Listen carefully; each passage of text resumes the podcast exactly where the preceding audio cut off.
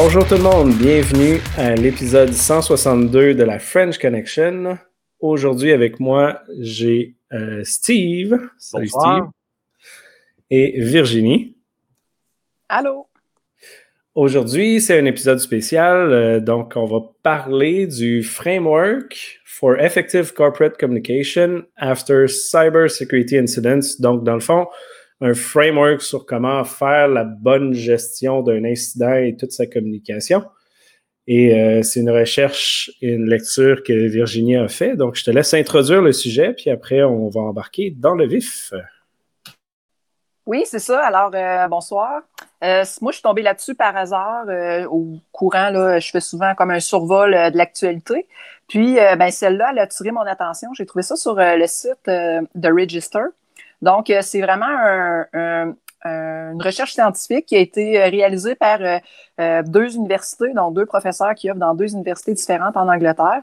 Puis eux autres, ils se sont penchés sur comment une entreprise devrait communiquer euh, après qu'elle ait été euh, victime d'une brèche euh, de sécurité. Puis là, on s'entend, c'est vraiment une brèche de type malicieuse et non pas comme par erreur ou mauvaise manipulation, par exemple, des employés.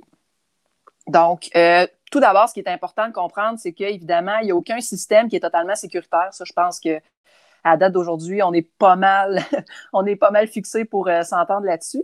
Puis euh, les organisations, les compagnies devraient toutes se préparer pour euh, euh, le jour J. Donc, quel discours qu'ils vont, qui vont prendre pour contacter finalement leurs leur clients, puis ou le, leur, c'est ça, leurs clients, leurs partenaires pour leur, annoncer malheureusement une divulgation de leurs données.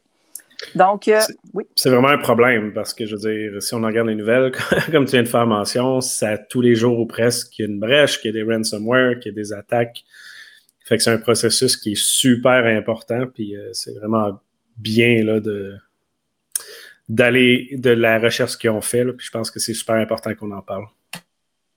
Oui, c'est ça. Puis euh, d'ailleurs, leur, euh, leur étude est disponible pour, ben, quand que, moi j'ai lu l'article, c'était en fin du mois de septembre, c'était disponible pour 50 jours. Donc, les gens qui vont sur le site là, de, je pense c'est Direct Science. Ils ont l'article complet pour 50 jours, toute la recherche. Puis c'est ça, c'est vraiment intéressant de savoir comment ils, ont, qui sont, qui sont venus finalement construire le framework. Fait que moi, j'ai bien aimé leur approche, là, plus que, que, je lisais au travers de ça, plus que je voyais que c'était sérieux, qu'il y avait eu énormément de rigueur. donc, eux autres aussi, ce qu'ils ont fait, c'est qu'ils ont analysé plusieurs cas, évidemment. Puis pour déterminer finalement c'est quoi la meilleure façon de réagir par rapport aux clients, aux partenaires puis aux autres parties prenantes quand il y a une brèche de données. Euh, ensuite de ça, ben, c'est ça. Donc, ils ont fait des entrevues, ils ont préparé un modèle qui va nous guider à bien nous préparer, puis à bien réagir. Euh, ensuite de ça, ben là, c'est ça. ils, parlent de différents cas, tout ça. Donc, par exemple, euh, eux autres, vu que c'est en Angleterre, donc, ils se sont penchés. tous les cas qu'ils ont analysés, c'est des cas qui ont touché des résidents de, de l'Angleterre. puis là, il est question, entre autres, du groupe Talk Talk en 2015, qui a touché 4 millions de personnes. Donc, ça, c'est un peu comme un opérateur euh, euh, de télévision, d'Internet, de cellulaire. Donc, c'est quand même assez majeur dans le pays. Puis, c'était la troisième fois que c'est arrivé dans la même année.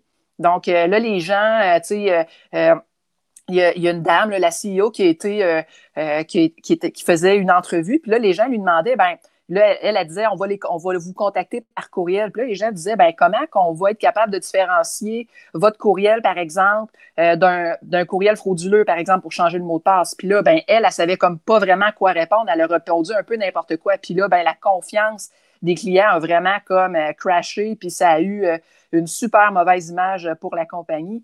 Ensuite de ça, elle n'avait pas assez d'informations pour répondre aux questions qui lui étaient adressées. Puis aussi, euh, ils ont engagé, d'après ce que j'ai lu, des frais punitifs pour les clients qui voulaient quitter la compagnie. Fait que là, finalement, c'était comme tout joué pour eux, contre eux autres. Là. Ils, ont, ils, ont, vraiment mal géré ça. Fait que ça, c'est un des cas qu'ils ont analysé dans, le, dans la recherche. Donc, le modèle il a été développé, il a été évalué par des spécialistes, puis il a été réajusté par la suite. Donc, euh, tout d'abord, ce qui est important de comprendre, c'est quoi une crise? Donc, eux autres, ils se sont fiés sur une définition euh, qui vient de Mitroff, je ne sais pas c'est qui, c'est un professeur de l'Université euh, de, de, Californie du Sud. Puis, ce qu'ils disent pour une crise, c'est qu'il il faut que ça ait des conséquences graves. Donc, euh, à partir du moment qu'il y a une brèche de données qui touche un certain nombre d'utilisateurs, on peut se dire que oui, euh, ça va avoir des conséquences graves pour ces gens-là. Ensuite de ça, c'est euh, une probabilité faible.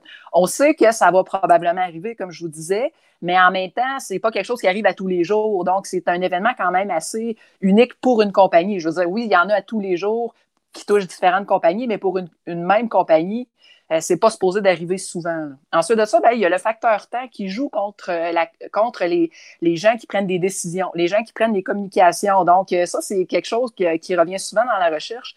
Euh, par exemple, il faut, il faut euh, contacter, il faut, prendre, il faut prendre le devant puis annoncer la brèche de données, mais en même temps, il faut avoir les bonnes informations, les informations justes, parce que si on se trompe la première fois qu'on prend la parole, ben là, euh, évidemment, euh, tout ce qui est confiance, là, ça prend une grosse drop.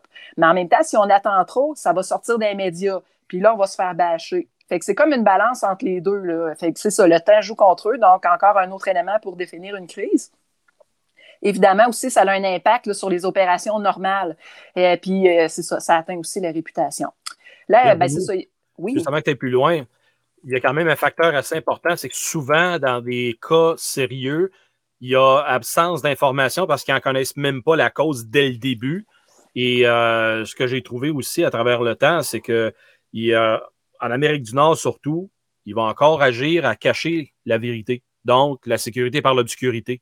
Alors qu'en Europe, ben, de plus en plus, on voit des grands cas qui arrivent et qui euh, prennent les devants, comme tu dis, mais en même temps, euh, ils ne se cachent pas. Ils savent que la vérité va sortir éventuellement. Donc, euh, j'ai toujours en tête comme exemple euh, la, luminerie Norse, qu'eux autres se sont fait rentrer dedans par un ransomware et ils sont allés devant les caméras, ils ont dit Regardez, voici ce qui nous arrive, on vous revient dans 72 heures parce qu'on n'a pas la réponse. Comme de fait, parce que c'est dans les dans la RGPD, le Règlement général de la protection des données personnelles en Europe, c'est dit que tu as 72 heures pour annoncer que tu as quelque, un événement qui vient impacter des gens. Puis après ça, ben, documente puis après annonce qu'est-ce qui s'est passé. Fait que c'est ce genre de d'avenant-là qui vient intéressant de pouvoir l'intégrer ici éventuellement, puis créer cette culture-là, puis arrêter de se cacher. Oui, c'est ça. C'est comme ça aussi que, que, le modèle fonctionne. Ils disent vraiment qu'il faut prendre les devants, puis il ne faut pas essayer de cacher ou de minimiser euh, la situation, quitte à, comme vous dites, de dire, bon, écoutez, il y a une situation présentement, on ramasse les détails, mais en même temps, de, comme de revenir par après, c'est comme un peu si la situation était hors contrôle. Bien, souvent, c'est le cas, mais en même temps, ça laisse un peu une, euh, ça laisse un peu une, impression, c'est justement de perte de contrôle pour le client. Ça peut être un peu euh, capoté, surtout quand on sait que nos données sont, sont impliquées. Définitivement. Euh, bon, là, OK. C'est ça. Donc, là, eux autres, ce qu'ils ont fait, c'est qu'ils ont essayé de trouver dans la littérature les meilleures pratiques en communication.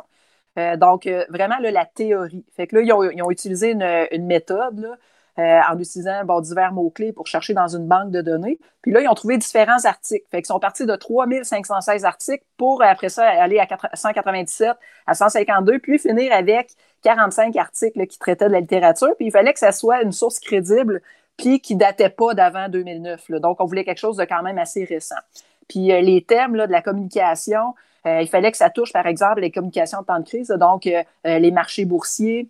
donc, c'est ça, tu sais, c'est quoi l'impact que ça a sur les marchés boursiers? Évidemment aussi, toute l'obligation de déclaration parce que ce n'est pas nécessairement toujours obligatoire de déclarer, tout dépendamment là, de, de la juridiction, de, des données qui, ont, qui sont touchées.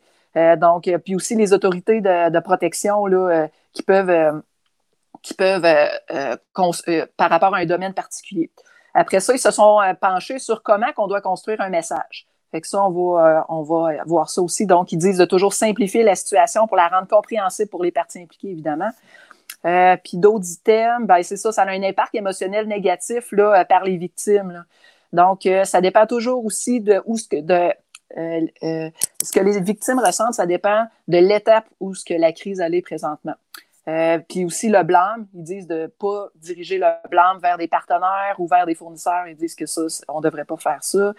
Euh, puis bon, aussi de tout ce qui est sous-traitance par rapport euh, aux brèches de données. Donc, euh, si par exemple, moi j'ai une compagnie, puis je subis une brèche, puis j'ai un fournisseur, pas un fournisseur, mais un, third party, party, avec qui que j'ai envoyé les données, c'était connu. Tu sais, je veux dire, quand les utilisateurs, mettons, faisaient affaire avec moi, je disais par exemple d'accepter les, les, termes, ils lisaient en diagonale ou ils ne lisaient pas, ils acceptaient. Ben là, euh, lui, si euh, il faisait quelque chose d'autre avec les données aussi, ou si c'est lui qui subit une brèche, ben là, il faut tout faire la chaîne là-dedans justement pour que euh, tout le monde soit conscient de ce qui se passe puis les impacts que ça a, puis que la communication fasse son cours.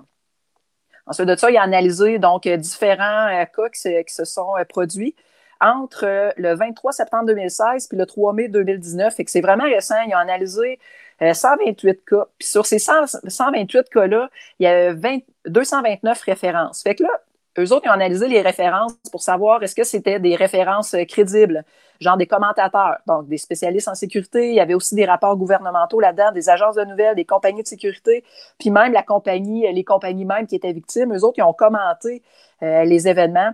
Puis eux autres, ils ont finalement, l'université, dans leur recherche, ils ont tout analysé les, commentaires euh, qui ont été dits, puis euh, après ça, ben, ils ont validé aussi euh, genre les sites web des commentateurs. Est-ce qu'il y avait des bonnes réputations? Est-ce que c'était les premières analyses qu'ils faisaient ou est-ce que c'était des gens ou des entreprises qui étaient habituées de faire des analyses? Euh, quel type de rapport qu'ils faisaient? par exemple, Brian Curbs puis Troy Hunt, ils faisaient partie aussi des, commentateurs, des commentateurs pardon, qui ont été retenus. Puis tout le, framework, dans le fond, ils se sont basés un peu sur les recommandations que les autres faisaient pour certains cas. Fait que dans le fond, ils utilisaient ça pour analyser l'impact PR sur Internet, si on peut dire, ou... Euh? Oui, ben c'est ça. Eux autres, c'était pour savoir, par exemple, ben, mettons dans le cas de telle brèche, euh, de sécurité, la compagnie, comment elle a réagi? Ben là, les commentateurs, souvent, par exemple, dans les nouvelles ou au travers de Twitter ou dans des rapports, ils vont dire, ben là, la compagnie, mettons, a mal géré ça. On a, été on a passé une semaine sans que les systèmes soient disponibles. On savait même pas ce qui se passait. Ben là, eux autres, mettons, ils vont dire, ben si la compagnie avait réagi comme ça, euh, l'opinion publique aurait été différente, les gens auraient été moins en panique. Puis il y a tout aussi, le, comme je disais tantôt, le, ça c'est le côté, mettons, plus client, mais il y a tout le côté boursier aussi. Là, des fois, ben, il y a un crash, puis là, ça a toutes sortes de, d'impact aussi au niveau euh, du commerce, et, euh, etc. Parfait. Mais bien souvent aussi, il y a des obligations légales de devoir amener toutes ces informations-là au public et euh, j'en ai connu beaucoup de compagnies, moi, qui ne le font pas systématiquement. Oui, c'est ça. Moi, c'est pas quelque chose que je connais énormément là, au niveau euh, du légal. Mais euh, tu sais, bon, je pense qu'il y a même déjà eu ici un avocat qui était venu au podcast. Là, j'avais écouté le, podcast. Puis là, c'était, je pense que c'était l'année passée. Patrick, peut-être ça va dire quelque chose. C'était Nicolas qui était là, puis il venait parler comme d'une loi qui venait de changer, puis que les, les compagnies avaient plus de responsabilités. Oui, l'obligation exact. Exact. Avec Jean-François Dorico, euh, c'est une nouvelle loi qui est en place, mais l'application, je te dirais, qui est plus ou moins là encore, en tout cas au Québec. Je euh, je sais pas trop si on est rendu où et il faudrait un update sur ça, mais euh, ça s'en vient bien, mais on n'est pas là encore. C'était une loi canadienne, hein, je pense, qu'il avait présenté. Oui, exact. C'est juste que le pouvoir descend aux provinces, de la manière qu'ils l'appliquent, etc. Euh, fait que là, tu as une loi qui dit que tu es obligé de dénoncer les brèches et autres problèmes de sécurité. Euh, mais comme on voit dans les nouvelles, je veux dire, il y en a plein de brèches qui sortent souvent, puis euh, la majorité du temps, ils n'ont pas suivi cette loi-là, donc elle n'est pas euh, enforcée, mettons. OK. bon, c'est ça. Fait que là, eux autres, après ça, ils se sont penchés pour trouver c'était quoi les facteurs déterminants, donc selon les commentateurs, les évaluateurs, lors d'une communication. Donc, c'est quoi les, facteurs qui vont faire en sorte que euh, ça va avoir un impact, euh, la communication? Donc, euh, il faut que ça soit crédible. Comme par exemple, il y, a, Troy Hunt qui, citait un exemple qu'il avait fait une compagnie, là, je ne me souviens plus du nom, elle avait fait 10,5 millions de resets parce qu'il y aurait eu 150 comptes qui auraient été euh, qui, aurait eu des problèmes, ben là, il y a quelque chose qu'ils ne nous disent pas. Là, pour 150 comptes, ils vont forcer 10 millions, 10,5 millions euh, d'utilisateurs à changer leur mot de passe. Euh, il faudrait que ça, au niveau de la crédibilité, ça ne l'a pas. Là. Il pas fort, Non, c'est ça, il manque des données. Là. Fait que ça, c'est un, exemple de communication qui ne marche pas. Ensuite de ça, ben, rejeter la faute sur les partenaires. Ça aussi, il disait, de, comme je disais tantôt, de ne pas faire ça. Souvent, ça, ça a des grosses répercussions au niveau des médias. Là. Les médias se mettent à poser des questions. Ensuite de ça, ben, ils disent qu'il faut valider les déclarations. Si, par exemple, je fais une déclaration euh, euh, pour ma compagnie, ben, il faut que je sois certaine que ce que je dis, c'est vrai parce qu'il y a du monde qui va s'occuper de le faire à ma place. Fait que ça, c'est super important. Euh, donc, c'est ça, les partenaires. C'est ça, il ne faut pas retarder trop la divulgation. Donc, encore une fois, comme j'expliquais tantôt, le facteur temps, c'est important. il faut focuser sur le client parce que c'est lui qui est touché. Euh, je sais que la compagnie, elle, a perd de l'argent, euh, sa réputation est atteinte, euh, bon, la bourse, ça va mal, mais il faut surtout que quelqu'un qui apprend la communication, un des facteurs déterminants, c'est qu'il faut qu'elle focus sur le client. Il faut, que, faut, faut que le client comprenne que la compagnie prend ça au sérieux puis qu'elle prend des dispositions pour arranger la situation, pour comprendre ce qui s'est passé, puis pour le protéger exactement. Euh, c'est ça, il faut aussi qu'elle démontre, la compagnie, qu'elle travaille avec les autorités. Donc, euh, il faut qu'elle dise, par exemple, que oui, elle a fait euh, une plainte à la GRC ou qu'elle a entamé des démarches avec, avec la police pour finalement trouver qu'est-ce qui qu'est-ce qui s'est passé. Puis, finalement, qu'elle ne soit pas toute seule à s'occuper de ça, que le, légal soit impliqué. Mais impliqué, c'est important aussi de le faire avant d'en parler avant aux policiers d'intervenir, comme certaines institutions financières ont fait récemment. Oui, oui, oui, j'y ai pensé aussi. oui, exact. Puis l'autre point, est-ce qu'il mentionne de, de, excuse, de dire qui, avec qui on travaille? Tu sais, souvent, euh, les firmes qui n'ont pas de personnes en sécurité vont engager une partie tiers pour euh, faire l'analyse de, la brèche? Est-ce que ça mentionne de, dire Ah, on fait affaire avec telle compagnie ou juste on fait affaire avec une compagnie, peu importe? Ben, euh, eux autres, ce qu'ils disent, c'est que parce que quand on arrive dans le framework, il y a comme une portion de, préparation avant que l'événement arrive. Puis là-dedans, ils disent de commencer déjà à faire des recherches puis à approcher des compagnies de spécialistes pour que quand ça va arriver le jour J, qu'on sache déjà qui qu'on va contacter, à limite qu'on ait même une assurance ou un contrat. Euh, donc, euh, c'est ça, les gens qui ne disposent pas des ressources, ben, qu'ils soient capables finalement de, les rejoindre rapidement et que ça soit euh, tout de suite fonctionnel. Puis au côté public, on est-tu supposé de mentionner ça? Euh, OK, de dire, mettons, c'est avec qui qu'on ouais, je, je travaille avec X, non, c'est pas mentionné direct. C'est vrai, euh, c'est un bon point, puis je pense que je ne l'ai pas vu dans le framework. ça, reste un, point avec un certain intérêt, tu sais, parce que souvent, tu vas voir, euh, ben, on en a vu récemment, j'ai plus les noms, mais telle compagnie a subi une brèche, on a fait affaire avec une entreprise, l'entreprise nous a dit de, faire ça. Puis là, le cas que je fais référence, c'est un, récent, que ce que la compagnie a de faire n'avait aucun sens. Fait que là, je me dis, ben, faudrait peut-être qu'ils disent avec qui ils travaillent. Mais euh, non, c'est un bon point, oui.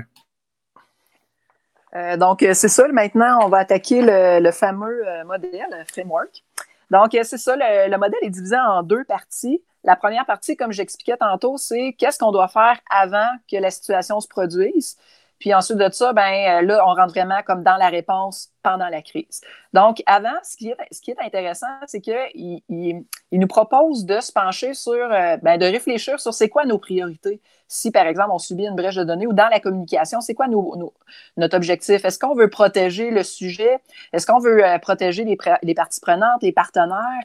Est-ce qu'on veut euh, minimiser euh, les dommages sur notre réputation? Est-ce qu'on veut le faire parce qu'on a des obligations légales ou euh, c'est parce qu'on veut minimiser les impacts sur notre business? Tu fait que ça, c'est différents objectifs. Puis tout dépendamment, c'est quoi l'objectif qu'on va avoir, ben, on n'aura pas nécessairement les, le même, les mêmes réactions pendant la crise. Ensuite de ça, une autre affaire qui est bien importante avant que ça arrive, c'est qu'il faut connaître c'est quoi nos vulnérabilités. Donc, on va. Euh, c'est important de faire des audits, euh, de, connaître c'est quoi les risques. Euh, tu sais, des fois, par exemple, il y a des risques résiduels qui sont acceptés, mais encore faut-il les connaître, ces risques-là, puis surtout que les dirigeants en soient conscients. évidemment aussi, tout ce qui touche l'hygiène, de la sécurité informatique, il faut qu'il y ait une bonne hygiène, évidemment, dans une compagnie. sais, on, on essaye là, de, tous les, bons mécanismes d'appliquer la MFA. On va, on va faire une surveillance aussi de, l'open source intelligence sur la compagnie, on va, sur les employés aussi. On va essayer d'utiliser des, bons mécanismes, euh, des bons algos d'encryption, euh, d'être à jour. Donc, ça, c'est toutes des choses qui doivent être faites avant.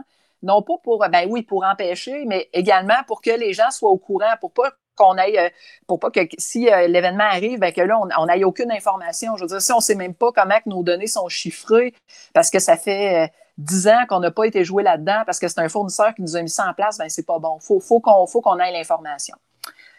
donc, aussi, ce qui est important de savoir, c'est avant la crise, évidemment, encore, on est encore dans cette partie-là, c'est il faut qu'il y ait une équipe qui soit mise sur pied. Puis il faut qu'il y ait une genre de, base de données, de, connaissances sur toutes les informations qui sont requises, pour gérer la crise et les communications. Euh, donc, euh, pour faire ça, euh, il faut que l'information soit disponible, même s'il y a une crise. Fait que là, mettons que, je sais pas, moi, il y a un ransomware, puis toutes les données sont chiffrées, mais là, il faut s'arranger pour que tout ce qui est, tout ce qui est par rapport à la communication pendant la crise soit disponible ailleurs.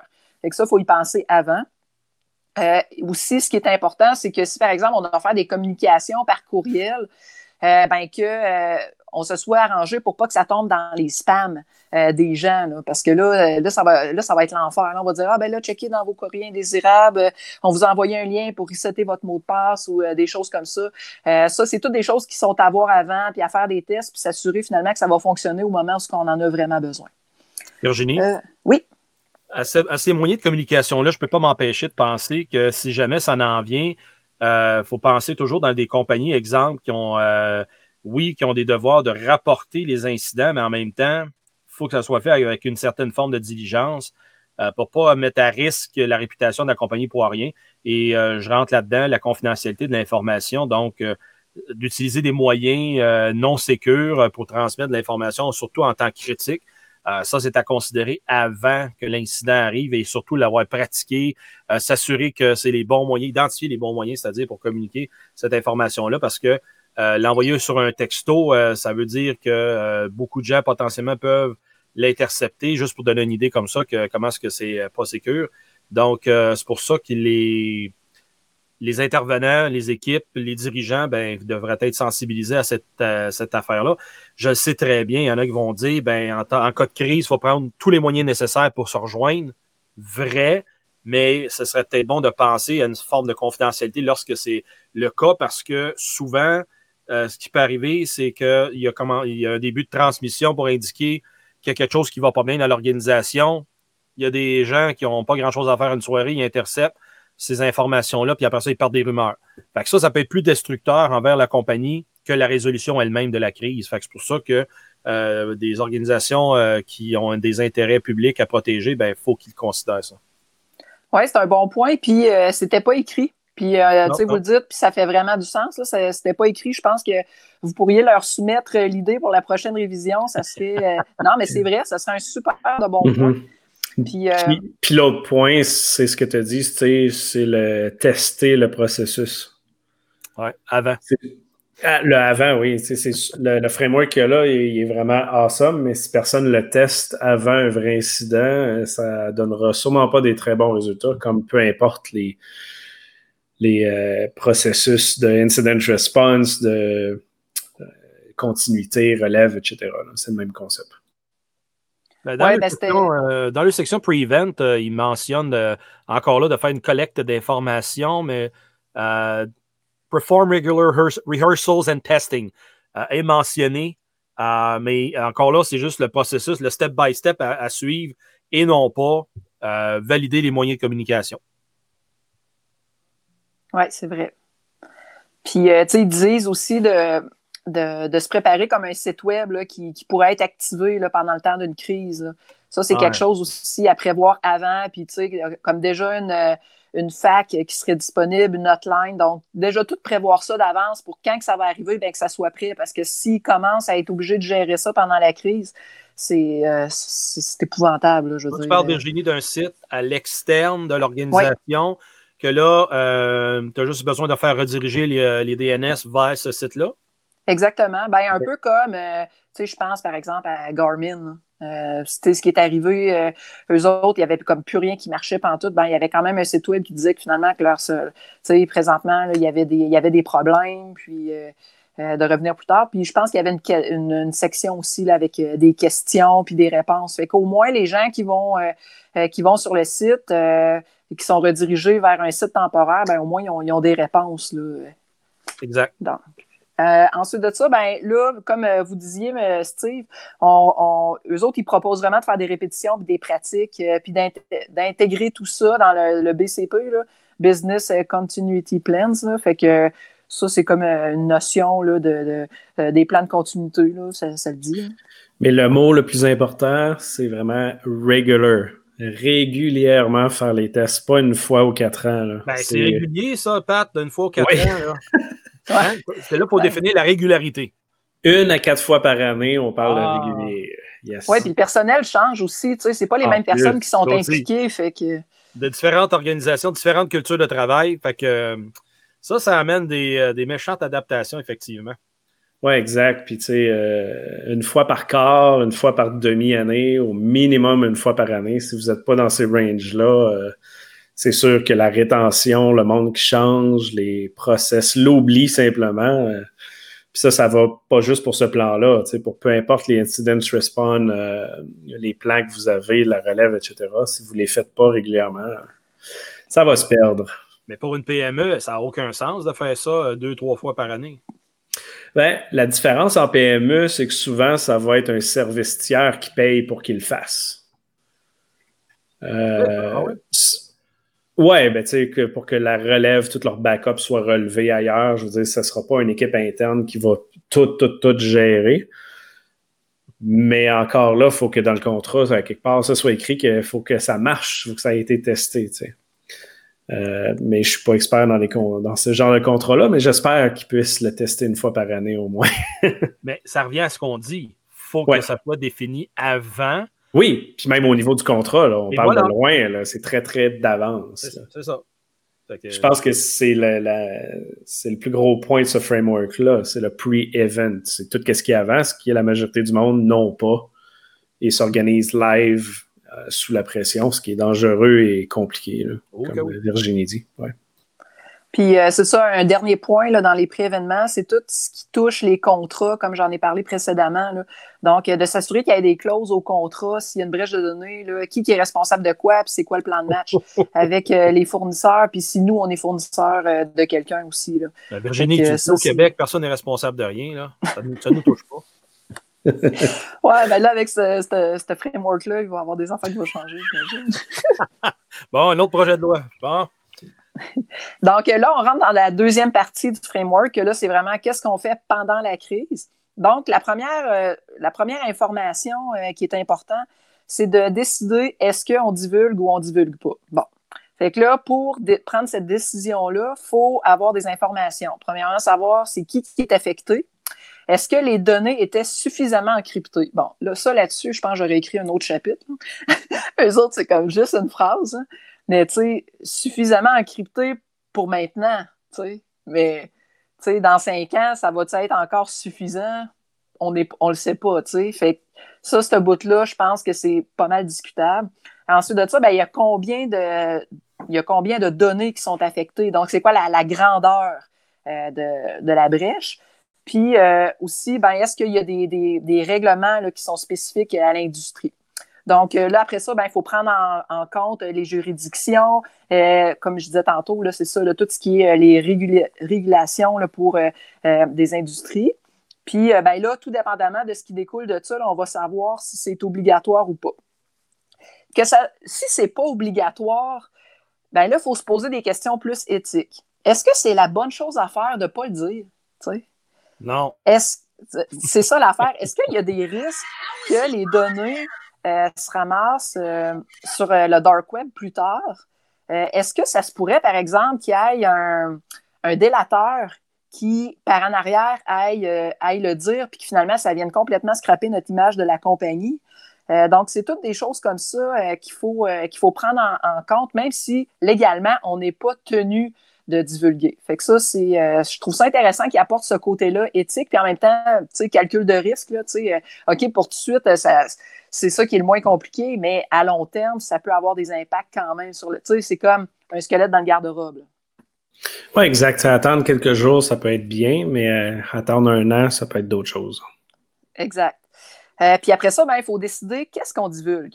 Donc, euh, OK, oui, si on a décidé qu'on divulguait, OK, ben là, on va, qu'est-ce qu'on va divulguer? Donc, il faut s'assurer de, vraiment savoir, justement, au niveau légal, qu'est-ce qu'on est obligé de dire ou pas. Fait que ça, il faut, prendre le temps de bien le, de bien le cerner. Ensuite de ça, ben, il euh, faut dire, euh, par rapport aux victimes, par rapport aux, humains, aux personnes, est-ce qu'ils sont, est-ce qu'ils sont affectés? Est-ce que c'est quoi qu'ils ont perdu? Euh, qui, peut, qu'est-ce qu'ils peuvent faire, tu sais, euh, eux autres? Euh, puis après ça, ben, ils disent. Oui, c'est ça, de faire attention pour ne pas sous-estimer la brèche. Puis ça, c'est, ça revenait souvent dans la recherche. dans plusieurs cas, les compagnies avaient tendance à dire Ah, ben, c'est un million de comptes. Puis là, ils revenaient. Ah, ben là, ils mettaient à jour. Ben là, finalement, c'est 4 millions.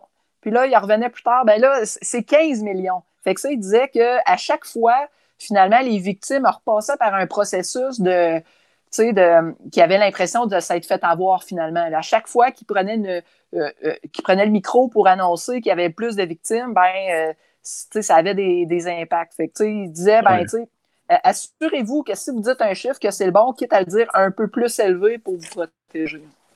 Pour revenir, puis aussi dire, on ne le sait pas encore, on est en train d'investiguer, c'est mieux de dire c'est 20 personnes, mais au final, c'est 2 millions. Hein il, y a, des bonnes manières de faire les choses.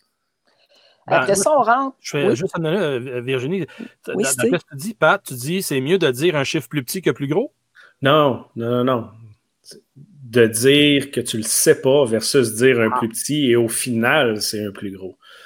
Ben, c'est ça. Moi, je dirais, comme on a vécu la, la fuite de l'institution financière au Québec l'an dernier, ben, il aurait été mieux de dire tout y a passé, puis reviser à la baisse après. Oui, ah, Finalement, c'est rendu la moitié de ce qu'on vous a dit. Ça, me semble, c'est plus encourageant pour les victimes. Oui, qu'à chaque six mois, avoir des chiffres qui augmentent. Ben, oui, c'est ça, parce que finalement, c'était tout le monde. Oui, exact. Euh, bon, ensuite de ça, ben, comment qu'on va construire le message? Donc, la première affaire qui est importante, puis ça, ils, ils mettent beaucoup d'emphase là-dessus, c'est d'accepter la responsabilité. Donc, l'entreprise, quand elle va faire sa communication, il faut qu'elle soit euh, faut, qu'elle soit franche. Écoutez, on est responsable de l'événement qui se passe, Puis ça, c'est vraiment important parce que la compagnie, dans le fond, c'est la gardienne des données. Euh, donc, il faut qu'elle donne des excuses aux clients.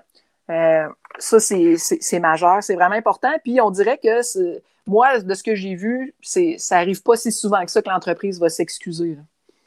Après ça, c'est ça, il ne faut pas minimiser il faut euh, adresser les sentiments euh, de vulnérabilité que les, clients peuvent ressentir lors d'une brèche de données. Donc, il faut qu'il y ait un côté humain dans leur communication. Euh, ensuite de ça, bien évidemment, ça c'est à la mode aussi beaucoup. Donc, ils vont offrir, par exemple, du monitoring pour le, crédit des clients qui ont été touchés. il faut faire attention, comme je disais, de ne pas blâmer les autres. Donc, si on blâme, par exemple, des groupes de hackers, ben ça leur donne, euh, euh, ça leur donne de la. Euh, comment on dit ça? La notoriété, ouais. Oui, c'est ça. Puis si on blâme les partenaires, ben là, c'est au niveau public, là, les, les gens n'aiment pas ça, ça, Les gens vont être. ça ne donne pas une bonne impression. Et pour appuyer, Virginie, ce que tu dis aussi, l'attribution d'une à qui est la faute ou à qui a fait l'attaque est très difficile à prouver parce que très souvent, les, ceux qui font justement des actions négatives, ils vont s'assurer de faire, de créer une diversion, euh, puis à ce moment-là, laisser euh, des pièces à conviction qui vont laisser la, faute sur une autre personne ou euh, potentiellement pointer dans une autre direction alors que c'est vraiment pas là, il faut regarder. Fait que ça, c'est très difficile, c'est très circonstanciel, le mot que je cherchais, de faire en sorte que d'appuyer tout de suite sur le bouton blâme et dire Ah, ça, c'est sûr que c'est ce gang-là. là oui, mais l'attribution, c'est rare que ça va se faire lors de la communication. Euh. Ah, il y en a qui sont vite sur le piton là-dessus, je te dis. Ah oui, OK. Oh, que oui. Oui, puis souvent, c'est plusieurs années après que quelqu'un va faire une erreur, puis là, tu te rends compte que finalement, quatre ans avant, c'était sa faute à lui. C'est ça. Ben, il y en a qui veulent vraiment se disculper puis dire euh, tout de suite que, tu sais, euh, shifter le blâme, autrement dit, mettre le spotlight sur ailleurs que sur leur situation. Fait que c'est pour ça que je te dis, j'ai vu beaucoup de compagnies, moi, qui l'ont fait, ces attributions-là.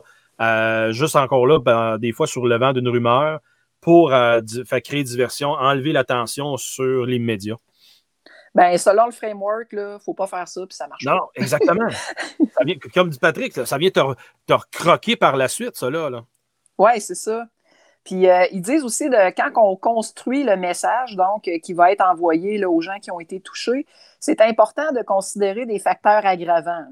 Euh, par exemple, est-ce que c'est déjà arrivé? Tu sais, mettons qu'on contacte les clients, c'est la troisième fois qu'on les contacte là, pour leur dire, là, comme dans le temps, dans le cas de Talk Talk, que c'est la troisième fois dans l'année qu'ils subissent une brèche de données, ben là, il va falloir framer le message comme du monde. Puis c'est ça. Fait que ça, c'est un facteur aggravant. Après ça, euh, c'est ça, tu sais. Euh, il faut être prêt aussi à se faire challenger. Est-ce que le, plan de l'organisation euh, il était si bon que ça? Est-ce que l'organisation était super bien protégée? après ça, est-ce que la, ah c'est ça. Est-ce que c'est qui qui a découvert la brèche? Est-ce que la brèche a été découverte par un third party? Ou comment ça a été comment que la, compagnie elle, elle, s'en est rendue compte? Parce que c'est pas toujours une rançon là. Des fois, c'est les données sont euh, sont sur le dark web, puis euh, genre, euh, c'est Damien qui, nous contacte pour nous ouais, exact.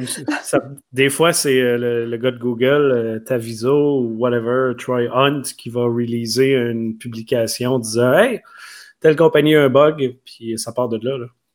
Oui, c'est ça. Ils disent aussi de considérer le public. genre, c'est quoi leur. c'est quoi leur. au niveau culturel, tu sais, c'est quoi leur culture, c'est quoi leur sexe, c'est quoi leur âge, euh, leur genre, leur euh, genre, tu sais, euh, des hommes, des femmes. Fait que tout dépendamment là, de toutes ces, caractéristiques-là, ben, le message ne sera pas composé de la même façon.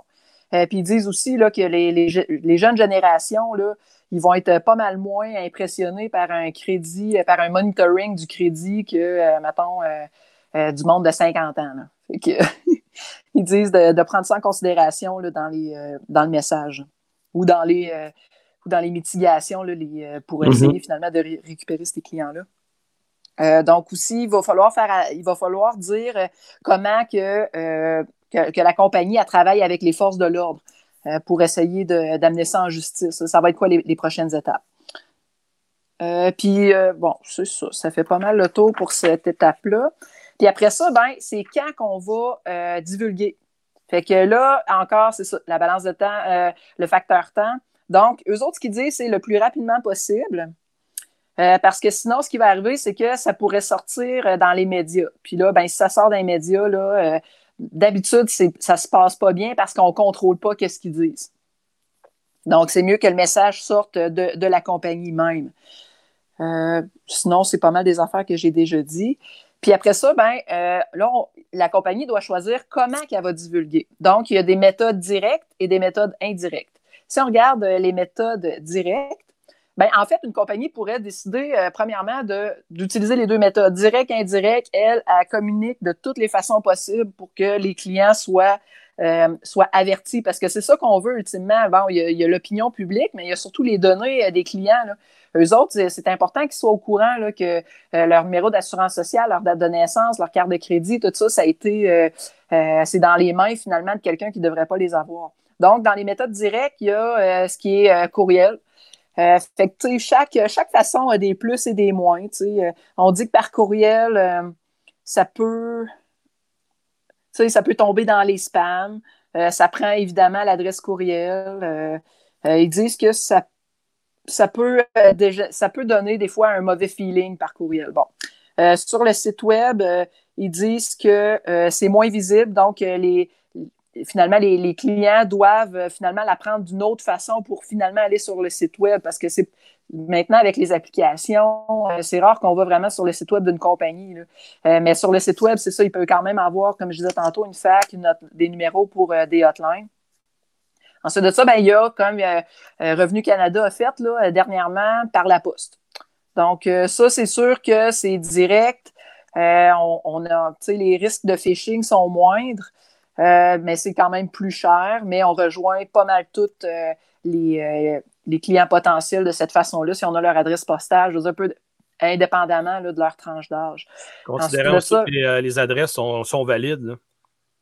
Oui, c'est ça, exactement. Mais c'est ça qu'ils disent. Euh, c'est ça, ça prend des adresses valides. Ouais. Après ça, par téléphone, ben là, ça, ça prend des ressources, là, là euh, du monde. Euh, euh tu sais, 150 personnes qui sont au téléphone puis qui appellent tout le monde. Puis là, ben, tu on a-tu le bon numéro? La personne, es-tu pas là? Es-tu là? Là, les gens peuvent avoir des questions, il faut les rassurer. Là, ça vient comme plus personnel, mais en même temps, ça peut être plus positif. Donc, ça, c'est des méthodes directes. Maintenant, dans les méthodes indirectes, on a ben, par les réseaux sociaux.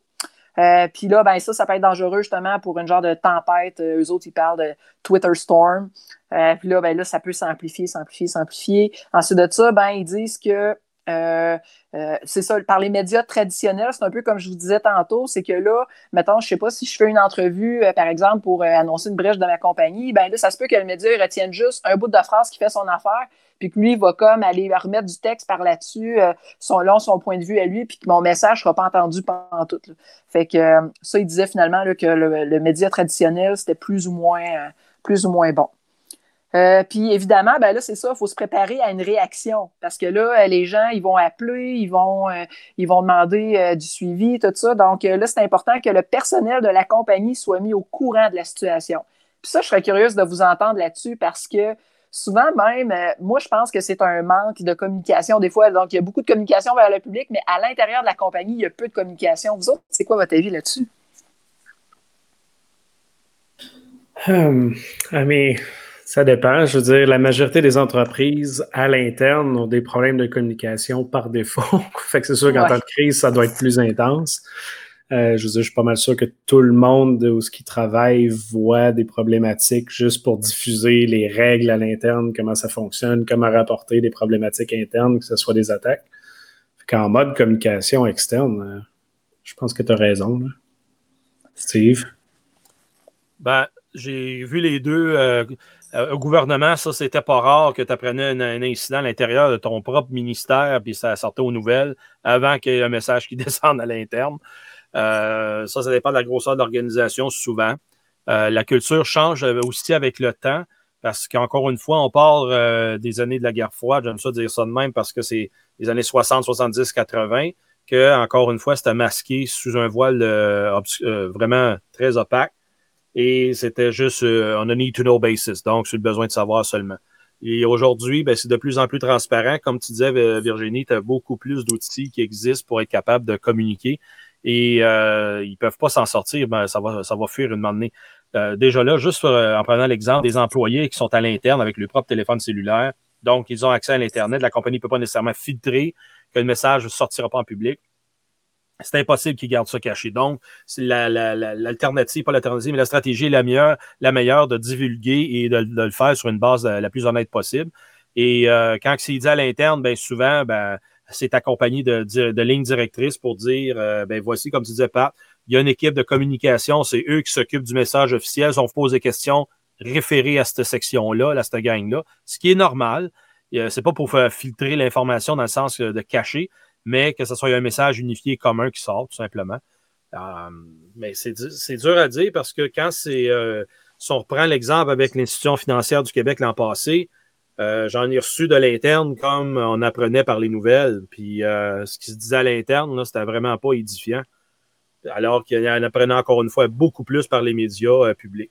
Fait que c'est ça qui est intéressant de voir que dans un avenir, tu sais, ils ne mettront pas le plan au grand jour, c'est normal mais à chaque crise qui arrive, on apprend un peu plus sur chaque compagnie, comment ça se passe à l'interne, puis des fois, on voit que c'est vraiment euh, du n'importe quoi, dans le sens qu'ils jouent aux pompiers. Ils font pas de prévention, ils, vont vraiment juste à, la réaction, et après ça, ben, c'est l'émotif qui rentre dans le jeu, puis quand c'est de l'émotif, ben là, ben, ça, le monstre, c'est des tomates. Là.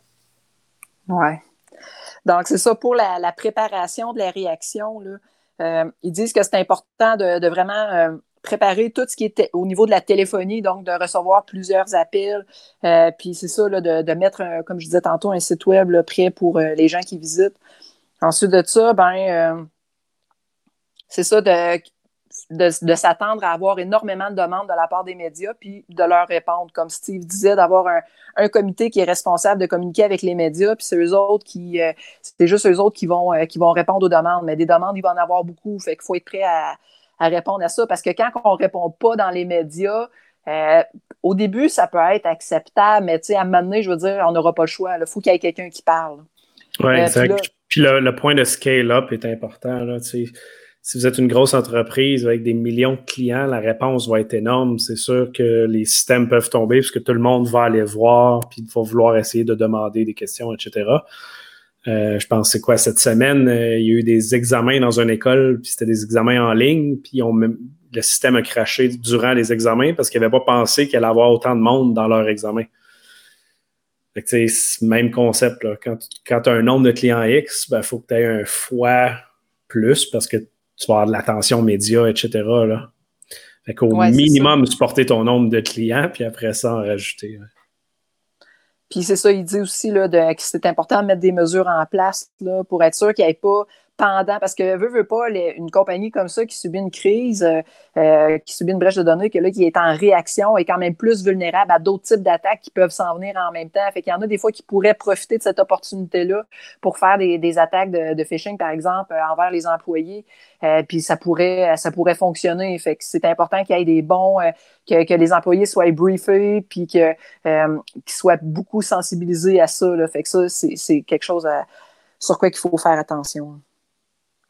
Et finalement, ben euh, là, c'est la comment qu'on va délivrer le message. Donc, une fois que euh, qu'on est bien préparé, qu'on a décidé finalement de, de déclarer, euh, qu'on a bien construit le message, qu'on a décidé quand qu'on allait le faire, puis qu'est-ce qu'on allait dire, puis qu'on est prêt pour la réaction du public, ben là, maintenant, on va donc livrer le message. Donc, c'est important que ça soit euh, quelqu'un d'une très grande importance dans la compagnie qui va délivrer le message. Les autres, ils disent euh, CEO.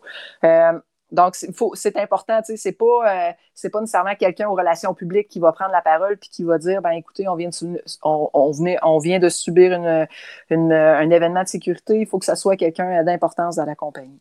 Ensuite de ça, il faut que ça soit compréhensible pour le commun des mortels. Fait que, mais ça, normalement, eux autres sont quand même bien outillés pour être capables de, livrer le message. Il faut que ça reste très, très simple. Euh, il faut que, aussi que ce soit bien euh, dit que c'est une situation de crise pour que les gens comprennent que la situation est importante. Euh, puis pour pas après que ça soit escaladé. Donc, si par exemple, je sais pas moi, c'est quelqu'un justement de la communication qui prend la parole pour l'annoncer, puis que là, finalement, euh, la, situation, on se rend compte que c'est quand même quelque chose de grave, puis que là, plus tard, ben là, c'est le président de la compagnie qui vient, euh, euh, qui vient prendre la parole. Ben là, il y a comme une escalation. Faut pas que ça arrive, ça. Faut qu'en partant, ça soit tout de suite le plus haut niveau qui prenne la parole. Donc, ça fait pas mal le tour de ce que j'avais à présenter sur le framework. En tout cas, moi, je, à chaque fois que je lis, il y a quelque chose d'autre que je comprends que je comprends plus. Puis, mais il y a quelque chose qui est sûr, en tout cas, c'est que c'est super pertinent. Puis euh, je pense que tout le monde aurait avantage à lire ça, puis euh, à intégrer certains composants là, euh, ou à, sensibiliser les gens finalement à l'existence de ce framework-là. c'est bien intéressant. Oui, tout à fait, j'approuve. Puis, c'est juste l'image du framework, il y a énormément de stock dedans. C'est pas quelque chose qu'on fait en deux jours. Là. Il y a énormément de préparation qui va dans ça. Puis même, je rajouterais, euh, je sais que c'était pas dans leur scope, mais tu sais, la partie après tout ça, là, le débrief, puis ajuster le processus. Qui sont euh, des normes actuelles. Oui, exact, de revoir, tu sais, qu'est-ce qui a fonctionné, qu'est-ce qui n'a pas fonctionné pour ajuster votre processus est aussi très, très important. Ce que ce qu'on a parlé souvent dans les podcasts dans la dernière année, c'était les, euh, les post-mortem technologiques, tu sais, très techniques ou ce que l'entreprise, ben, je sais pas, moi, il y a eu une base de données qui, qui, est allée offline, le système n'était plus fonctionnel. Ben, ils ont dit, ils ont dit exactement qu'est-ce qu'est-ce qui était le problème, puis comment ils l'ont réglé, au niveau très, très technique. Ce qui est la partie après que tu viens de dire, le message qui s'adresse à monsieur, madame, tout le monde, euh, très vulgarisé. Mais le côté technique, après, est important aussi là, pour savoir qu'est-ce qu'ils ont fait, ça fait-tu du sens, puis en plus, ça permet de partager les connaissances à autres aux autres entreprises pour pas qu'ils fassent les mêmes erreurs. Fait que ça peut être intéressant aussi. Mais euh, non, euh, vraiment, euh, vraiment super. je pense que, comme tu dis, Virginie, il y a beaucoup d'entreprises et de personnes, je pense, qui devraient lire et appliquer ça. Ce qui est le fun, c'est que c'est la première recherche sur le sujet. Fait que j'imagine que là, ça va ça va stimuler peut-être le domaine au niveau universitaire, puis il y a d'autres gens finalement qui vont peut-être se pencher là-dessus. Ça, c'est comme le, premier qui est dédié à ça, mais c'est très euh, c'est prometteur. Oui, ouais, exact. Puis c'est sûrement par région aussi. Évidemment, il y a des tendances plus culturelles d'un pays à l'autre. Fait qu'il va sûrement avoir des ajustements sur certaines parties à cause de ça. Oui, c'est ça. Lui, il est très, très anglais. Donc, les cas, c'était des cas qui ont touché des, euh, comme je disais tantôt, des citoyens anglais. Puis, euh, euh, tu sais, ils ont vraiment, se sont vraiment penchés. C'est vraiment anglais. Mais je pense qu'il y a quand même des bonnes leçons à tirer de bah ça. Oui, ça, ça, nous rejoint beaucoup ici. Là. Ça, c'est certain. Steve, euh, dernier commentaire? Ce sont des méthodes de travail que ça vient raffermir, mais aussi améliorer notre quotidien. Parce que quand on est préparé à anticiper un incident, on vit beaucoup mieux l'incident après coup que pendant, alors qu'on développe les méthodes et la, communication qui va avec. La preuve, en pleine pandémie qu'on est présentement, oui, j'ai été qu'il y a des organisations que ça en était dans des scénarios, mais il était dans le bas de la liste comme le plus improbable que ça peut arriver. C'est celui-là qui présentement on vit à chaque jour. Donc, euh, c'est en TI, c'est essentiel que c'est pas une question de si, mais bien de quand qu'un incident malheureux peut arriver. Et avec un tel genre de cadre de travail, un framework, bien, ça peut nous aider justement à passer au travers plus facilement. Excellent.